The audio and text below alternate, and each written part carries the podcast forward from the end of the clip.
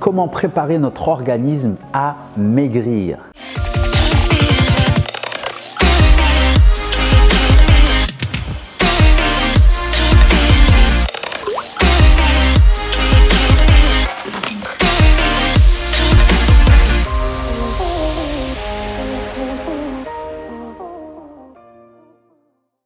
Bonjour, ici Morad Hassani, coach mental et expert en perte de poids durable. Aujourd'hui, nous allons voir comment préparer notre organisme, comment optimiser notre organisme pour maigrir. Juste avant, pense à t'abonner en cliquant sur le bouton s'abonner.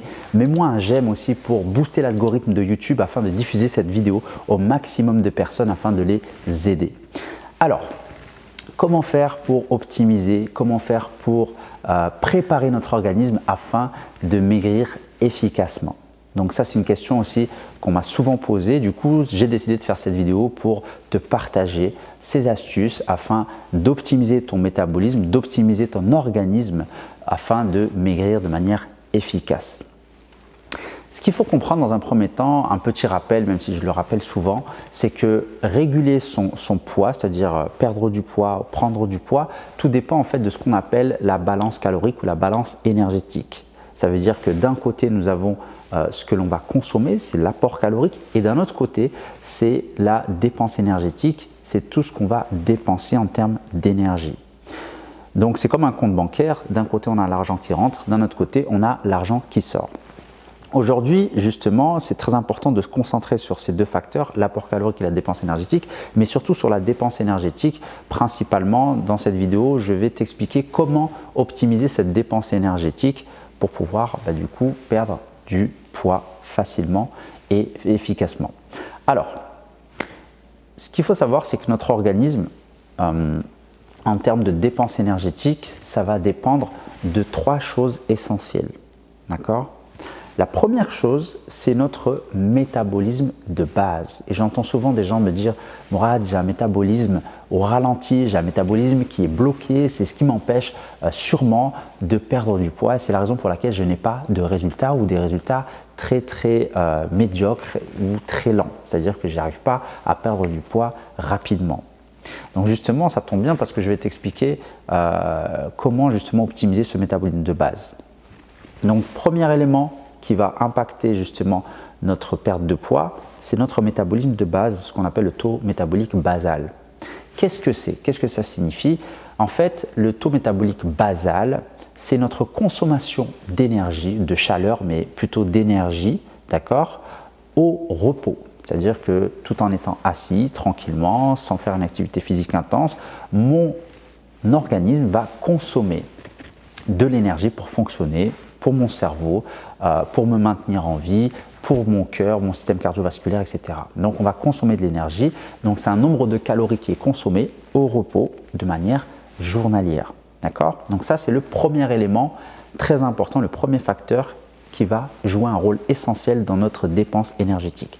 Le deuxième facteur important dans notre organisme, c'est bah, du coup l'activité physique, le fait de se dépenser par des activités. Lorsque je vais marcher, lorsque je vais courir, lorsque je vais sauter, lorsque je vais faire des actions, lorsque je vais porter des choses avec mes muscles, donc je vais contracter mes muscles.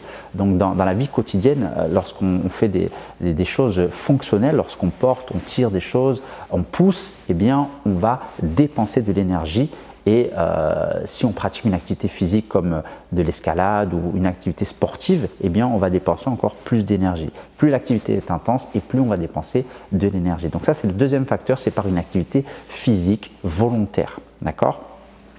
Et le troisième facteur, c'est ce qu'on appelle la thermogénèse. La thermogénèse, en fait, euh, est principalement, principalement pardon, la thermogénèse alimentaire. C'est en gros la production d'énergie à travers la digestion. Lorsque l'on va s'alimenter, lorsqu'on va manger, on va digérer. Et lors de cette digestion, on va consommer de l'énergie. Donc ce qu'il faut savoir, c'est que ces trois facteurs ont une répartition en termes de pourcentage, à peu près, bien sûr c'est une estimation, par rapport à notre dépense énergétique. C'est-à-dire que notre taux métabolique basal, à lui seul, va consommer 60% d'énergie corporelle. Ensuite, nous avons l'activité physique. On est à 25% d'énergie. Ah, bien sûr, on peut aller au-delà en fonction de, l'activité sportive et physique que, l'on pratique euh, régulièrement. Et la thermogénèse qui est aux alentours de 15%. d'énergie consommée. Donc, ce qui nous donne un total de 100%. Ok? Donc, le taux métabolique basal. Comment justement euh, l'optimiser afin de consommer encore plus d'énergie au repos? C'est ça qui est intéressant, c'est justement d'optimiser ce taux métabolique basal pour justement consommer de l'énergie sans pour autant faire plus d'activité physique. Et là, on est euh, dans une optimisation et du coup, ça devient intéressant. Alors, ce qu'il faut savoir, c'est que le taux métabolique basal est influencé, est impacté directement par notre masse musculaire. C'est-à-dire que plus on a une masse musculaire développée et plus notre taux métabolique basal va être élevé. Moins on a de masse musculaire et euh, moins on a, enfin, et plus notre taux métabolique basal va être bas, tout simplement. Donc ça veut dire qu'il faut développer cette masse musculaire et justement on va, y venir dans le deuxième point qui est l'activité physique. Donc principalement, ça c'est vraiment quelque chose qu'il faut retenir, c'est que notre taux métabolique est influencé par notre euh, quantité de muscles dans notre corps. Plus on a de muscles, plus on va consommer d'énergie parce que le muscle c'est un combustible, il va produire de la chaleur même sans bouger, c'est-à-dire sans rien faire, il va consommer de la chaleur, il va consommer de l'énergie pour pouvoir se maintenir. D'accord? Ça, c'est important. Donc, plus on a de muscles, plus notre, notre taux métabolique est élevé. Le deuxième facteur, rappelez-vous, c'est l'activité physique. C'est-à-dire que plus je vais me dépenser en faisant du sport, euh, en, pratiquant des activités physiques, et plus je vais consommer d'énergie. L'activité physique, ce que je recommande justement pour qu'elle soit vraiment euh, efficace et que ça puisse justement nous faire dépenser un maximum de calories et impacter notre taux métabolique, rappelez-vous, eh bien ce que je recommande, c'est de pratiquer euh, une activité physique qui regroupe l'endurance musculaire, donc vraiment en grosse partie, et l'endurance cardiovasculaire. Parce que la plupart des programmes de perte de poids aujourd'hui vont se focaliser euh, sur uniquement sur le cardiovasculaire. On nous a toujours dit, on nous a toujours rabâché que si on veut perdre du poids, eh bien, il faut faire énormément de cardio. Il faut, faire de la course à pied, il faut, courir sur un tapis, etc., euh, etc. Alors, je ne suis pas contre, mais pour moi, ça serait dommage parce que si euh, on, se base uniquement sur le cardiovasculaire, eh bien, on ne sollicite pas notre masse musculaire. Et rappelez-vous, notre masse musculaire a un lien direct avec notre taux métabolique de base. Donc c'est là où c'est intéressant de combiner les deux. Je ne dis pas qu'il faut faire uniquement un travail de, renforcement musculaire. Pour moi, il est intelligent de combiner les deux, c'est-à-dire d'avoir une activité physique où on va dire à 70% ou même 80% d'endurance musculaire avec des travails, avec des, des exercices où on va solliciter nos muscles, d'accord?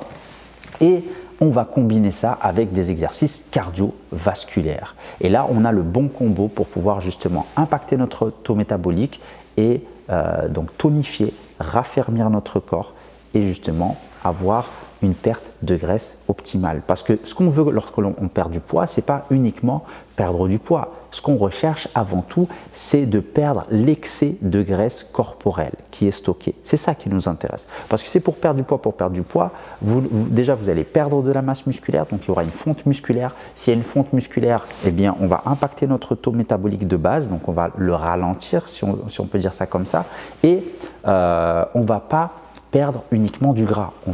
Beaucoup impacter notre masse musculaire. C'est la raison pour laquelle je recommande de pratiquer une activité physique où l'on va combiner des exercices d'endurance euh, musculaire et des exercices d'endurance cardiovasculaire. Donc ça c'est pour l'activité physique, le deuxième facteur. On a dit que c'était à peu près 25% de consommation d'énergie corporelle.